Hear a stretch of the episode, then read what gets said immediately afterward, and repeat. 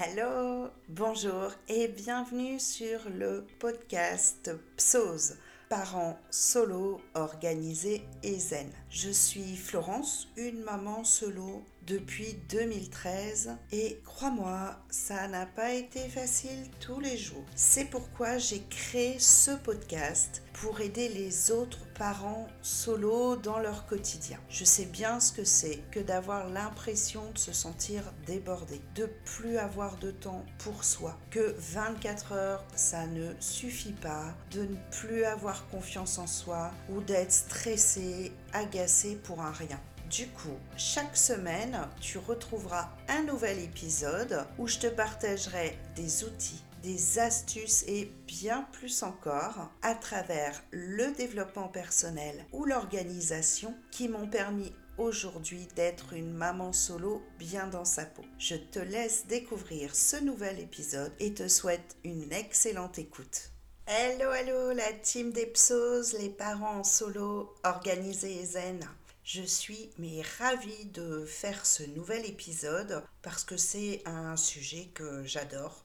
Deux solutions motivation pour s'organiser. Ces deux solutions, ces deux astuces, je m'en sers euh, très très bah, tout le temps, en fait, pas très souvent, mais tout le temps, et je les trouve super. Donc voilà, on va commencer. Donc parfois, on manque de motivation, on procrastine, on remet euh, à plus tard pour ranger sa maison, faire du ménage, quand on voit bah, le cumul des tâches à réaliser. Donc c'est ça, procrastiner, pardon, c'est remettre à plus tard. Alors même si souvent bah, c'est un cumul de tâches qui sont en général rapides à faire, mais comme il y en a de trop, puisqu'on les a laissés s'accumuler, on sent débordé devant toutes ces tâches à réaliser et on, est perdu avant même de commencer. Il existe pourtant bah, deux solutions, deux astuces que j'ai découvert il y a environ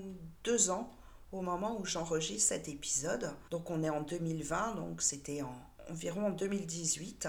Ces deux astuces qui sont faciles et rapides à apprendre et à appliquer que j'avais envie de te partager dans cet épisode. Donc c'est parti. Souvent, le souci qu'on rencontre, c'est le cumul des choses à faire et le manque de motivation à passer à l'action. Du coup, ben, les deux solutions que je vais te parler aujourd'hui répondent vraiment à ces deux problématiques. Une, pour éviter justement le cumul des petites tâches rapides à faire qui devient une montagne, et l'autre, pour te motiver, pour déjouer ton cerveau même pour passer à l'action de suite. La première solution, c'est la règle des deux minutes. Alors, c'est David Allen, c'est un auteur et un consultant américain qui a parlé de cette règle dans son livre, c'est un best-seller, Getting Think Done.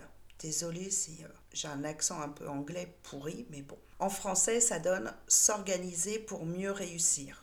Donc déjà, c'est tout un programme. Cette règle, elle est hyper simple et du coup, bah, tout le monde peut l'appliquer. Face à une tâche à faire, on se pose simplement une question. Cette question, c'est est-ce que ça va me prendre plus de deux minutes? Si oui, si ça va te prendre plus de deux minutes, tu la remets à plus tard, tu la notes sur ta to-do list ou ton agenda pour la planifier. J'ai commencé déjà dans les autres épisodes à vous parler de to-do list et d'agenda.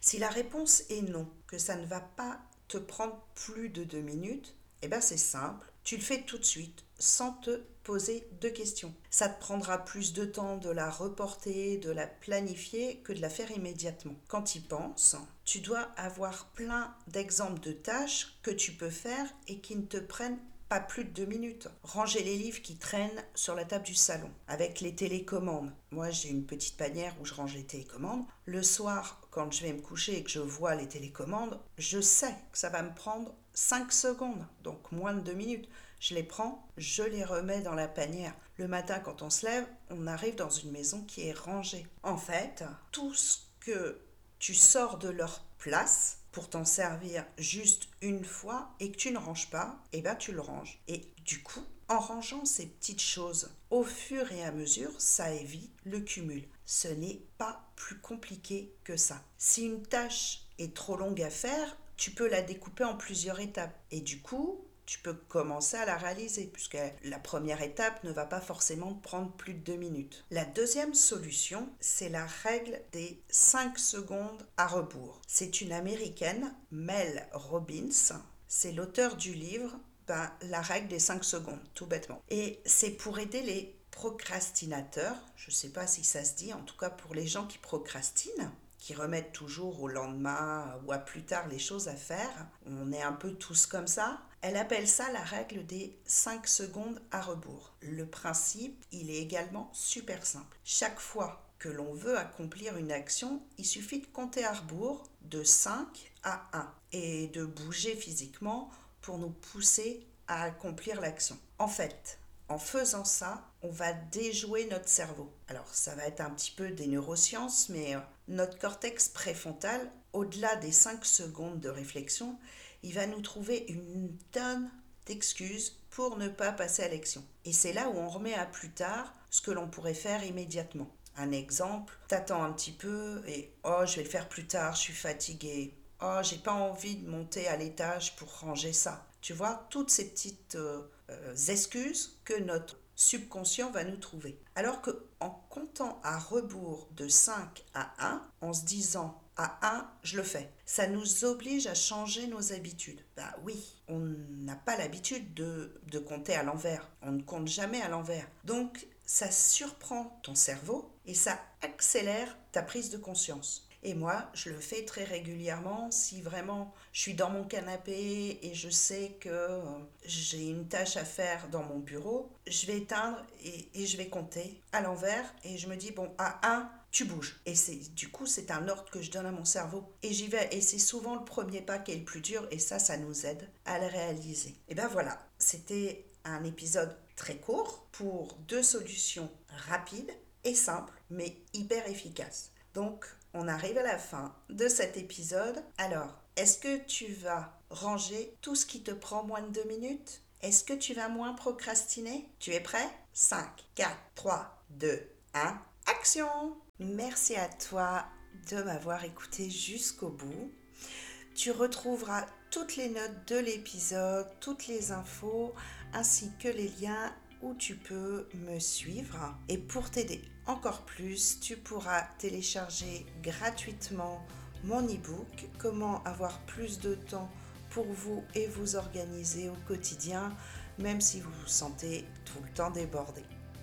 J'espère que cet épisode t'a plu.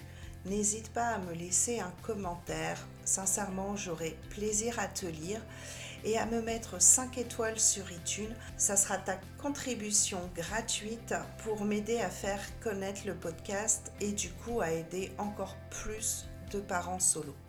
Comme j'aime à le dire, seul on va plus vite, mais ensemble on va plus loin. Je te dis à la semaine prochaine pour un nouvel épisode.